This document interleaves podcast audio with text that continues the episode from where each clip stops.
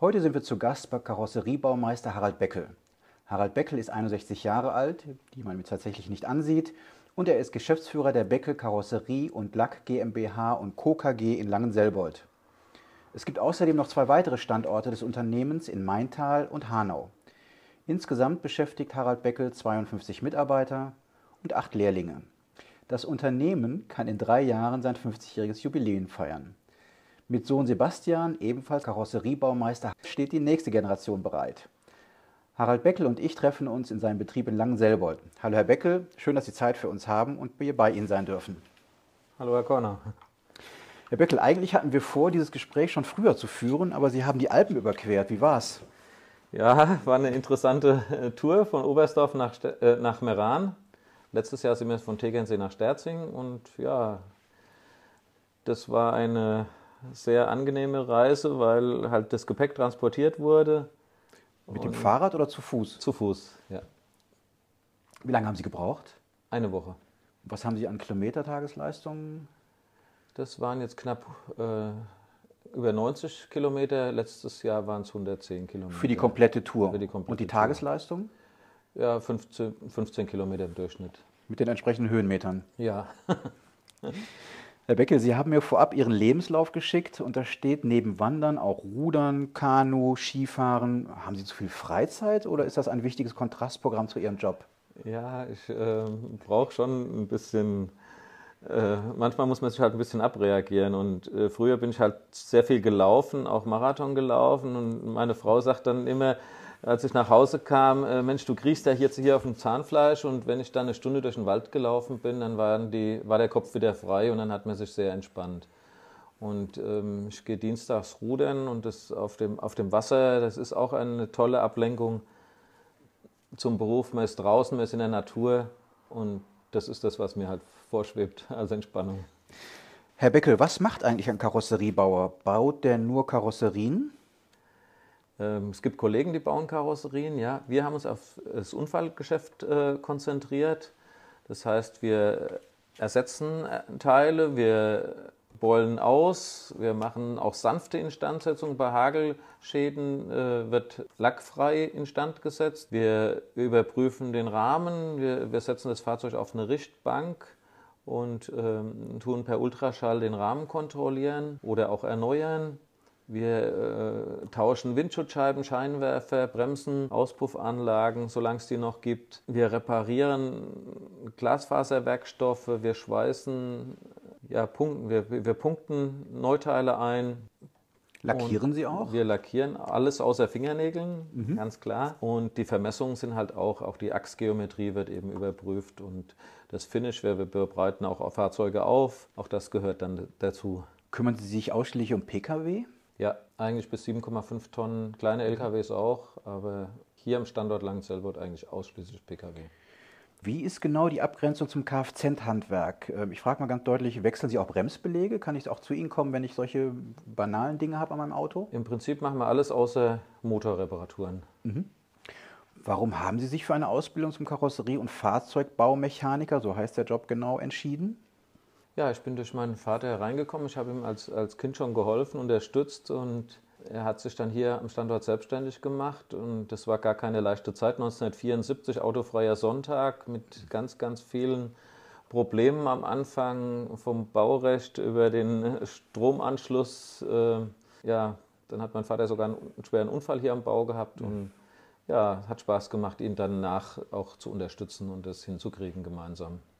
Was sollte Mann, aber natürlich auch Frau können für diese Ausbildung? Oder was sollte man mitbringen in Sachen Schulabschluss oder Fertigkeiten? Ja, eine mittlere Reife ist natürlich schon von Vorteil, aber das Hauptaugenmerk äh, richten wir auf Pünktlichkeit, Fleiß und großes Interesse am Fahrzeug und an der Fortbildung vor allen Dingen nachher. Wie lange dauert die Ausbildung? Dreieinhalb Jahre. Was verdient man als Lehrling während der Ausbildung? Im ersten Ausbildungsjahr gibt es äh, leider nur 765 Euro momentan nach Tarif, im zweiten 825 Euro, im dritten 920 und im vierten 980 Euro. Aber wir fördern natürlich auch sehr, sehr gerne die Leistungen und dafür gibt es bei äh, in der in Berufsschulzeugnis bei der Note 1 dreimal eine Note 1 125 Euro nochmal extra Prämie oder dreimal Note 2 50 Euro und das äh, haben sich auch einige Lehrlinge in letzter Zeit verdient. Und Sie fördern das zahlen wir sehr, sehr gerne, ja. Wo haben Sie Ihre Ausbildung gemacht, Herr Becker? Ich habe bei meinem Vater gelernt hier im Betrieb, habe mich aber dann fortgebildet als. Äh, dann Meister muss ich auch die Frage stellen, wie ist das so im elterlichen Betrieb, Betrieb, zu lernen und zu arbeiten? Wo sind die Vor- und Nachteile? ja, klar gibt es Vor- und Nachteile.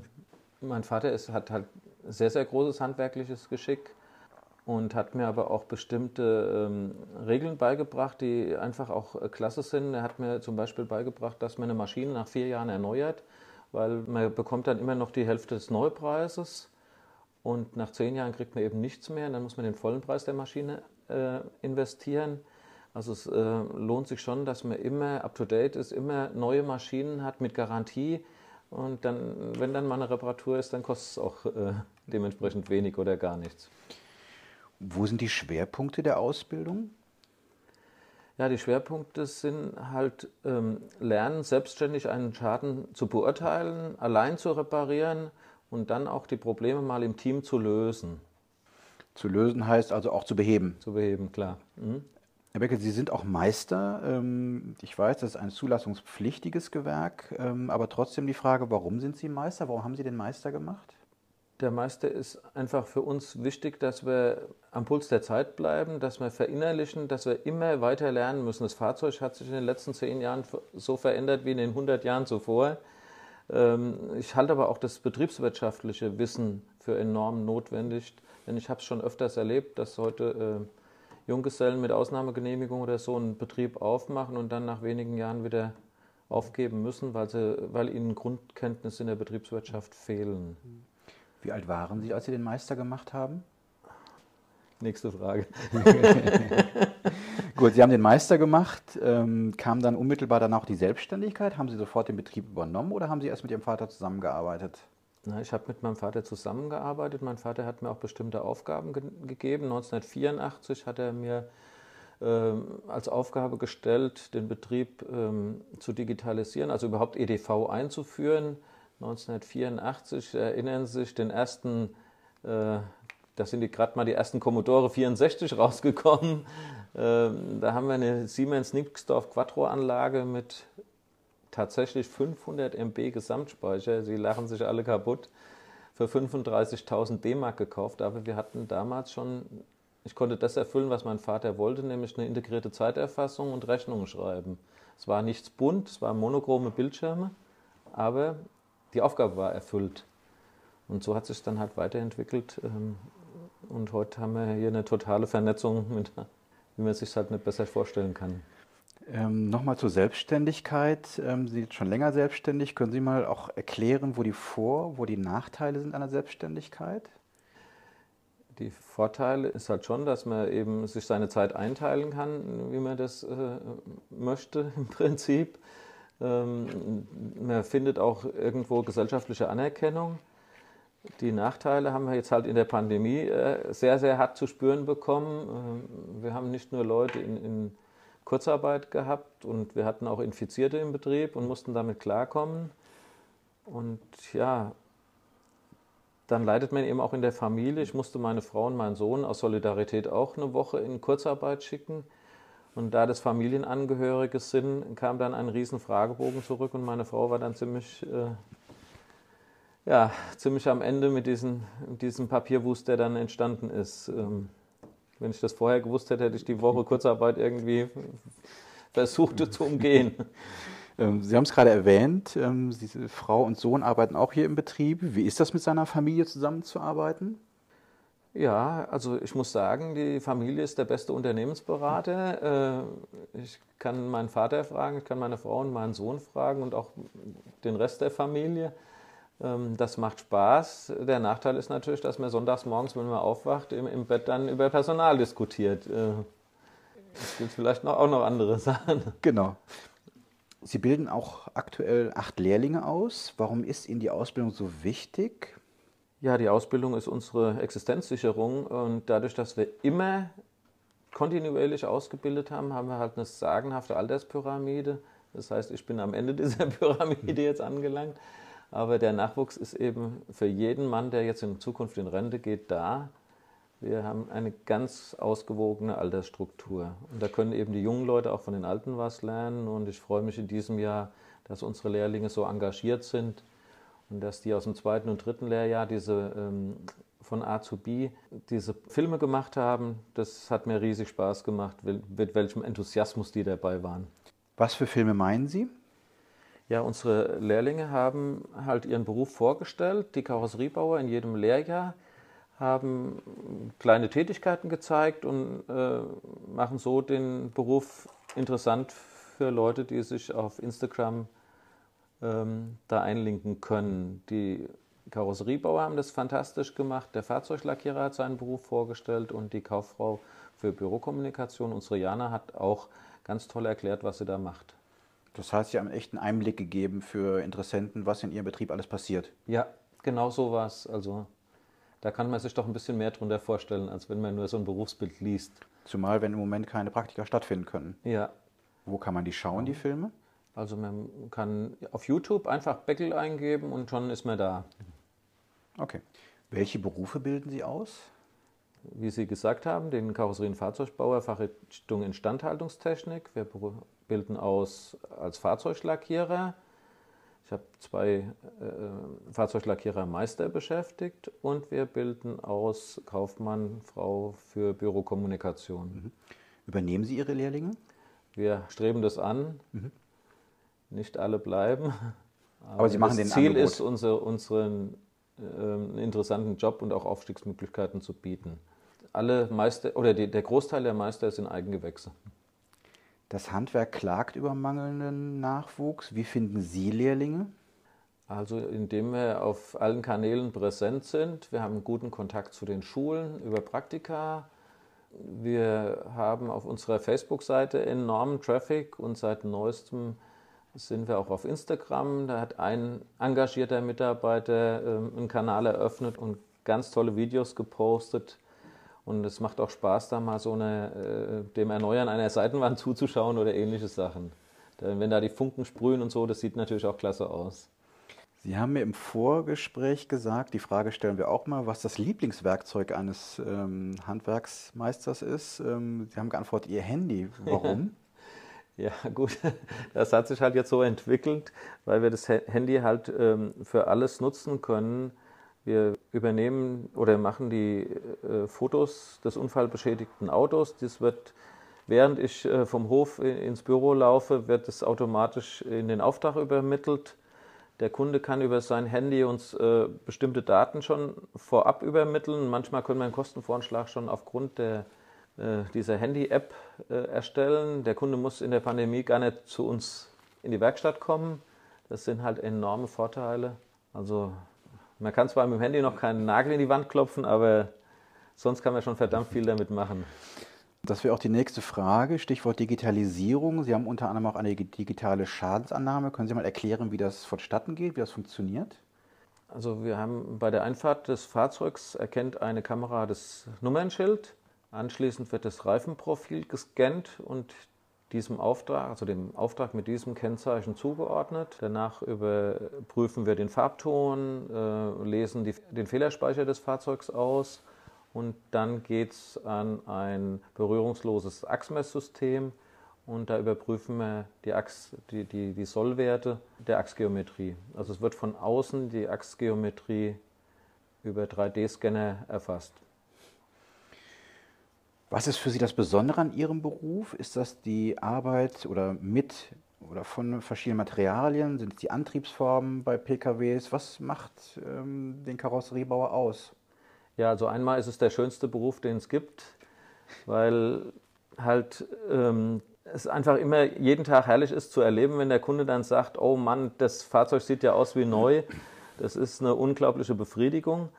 Und das Schöne ist halt auch, äh, man muss sich jedem Schaden stellen. Jeder Unfallschaden ist anders. Wir müssen mit allen Materialien umgehen. Äh, wir müssen Stahl, Aluminium, GFK, CFK, wir müssen alles reparieren können, müssen uns mit den neuen Lichtsystemen auskennen, mit der Sensorik, müssen Steuergeräte flashen, neu programmieren, ähm, die Sensorik kalibrieren können. Und das macht schon Spaß, äh, wenn man ständig gefordert wird irgendwo. Ist das Karosseriebauerhandwerk ein Beruf mit Zukunft? Ähm, wir wissen alle, die Antriebsformen ändern sich zurzeit, aber eine Hülle wird es ja immer geben für Fahrzeuge. Genauso sehe ich das auch. Äh, uns ist das wurscht, wie das Fahrzeug angetrieben wird, ob das ein Elektrofahrzeug ist oder vielleicht in Zukunft mit Wasserstoff. Die Karosserie äh, können wir weiterhin reparieren. Klar werden vielleicht mehr Teile getauscht, aber äh, es gibt eben jetzt durch die Unwetter oder andere Schäden von außen die immer repariert werden müssen. Und da sehe ich also schon unsere Zukunft. Was sind für Sie die schönsten Momente Ihres Berufs oder die größten Herausforderungen? Ja, die schönsten Momente sind eigentlich schon, wenn man dem Kunden halt das reparierte Fahrzeug übergibt. Die Herausforderung ganz klar, jetzt am Ball zu bleiben und alle Veränderungen auch in Richtung autonomes Fahren mitzukriegen und rechtzeitig ähm, neue Weichen zu stellen das ist schon eine enorme Herausforderung. Was schätzen Sie nicht so sehr an Ihrem Beruf? Gibt es Ärger mit Versicherungen, schmutzige Hände, sind es nervige Kunden? Das gehört ja auch zu weit dazu, was nicht so gut läuft. Schmutzige Hände ist kein, kein großes Thema. Unsere Jungs arbeiten oft mit Handschuhen und der Beruf ist insgesamt lang nicht mehr so schmutzig vielleicht wie früher. Ähm, der Stress mit Auftraggebern, der ist schon groß geworden. Ähm, teilweise nutzen halt äh, ja, Versicherungen oder Schadensteuerer auch ihre Monopolstellung aus, um uns ja regelrecht zu erpressen. Mhm. Herr Beckel, was war bisher Ihre teuerste oder ungewöhnlichste Reparatur? Gab es mal einen völlig demolierten Ferrari, den Sie reparieren mussten? Fällt Ihnen da irgendwas ein? Ungewöhnliche Reparatur? Klar haben wir auch einen Ferrari schon repariert, aber die ungewöhnlichste Reparatur oder war vielleicht vom Schadenhergang schon so, dass ein alter Mercedes, mit, äh, der die Türe an der A-Säule angeschlagen hat, ähm, da ist dem Kunden die Türe aufgesprungen und er hat versucht, die zuzuziehen, hat es natürlich nicht geschafft, musste aus dem Auto rausspringen und äh, das Fahrzeug ist dann die Böschung runtergefallen. Also heute äh, gehen die Türen halt richtig rum auf. Okay.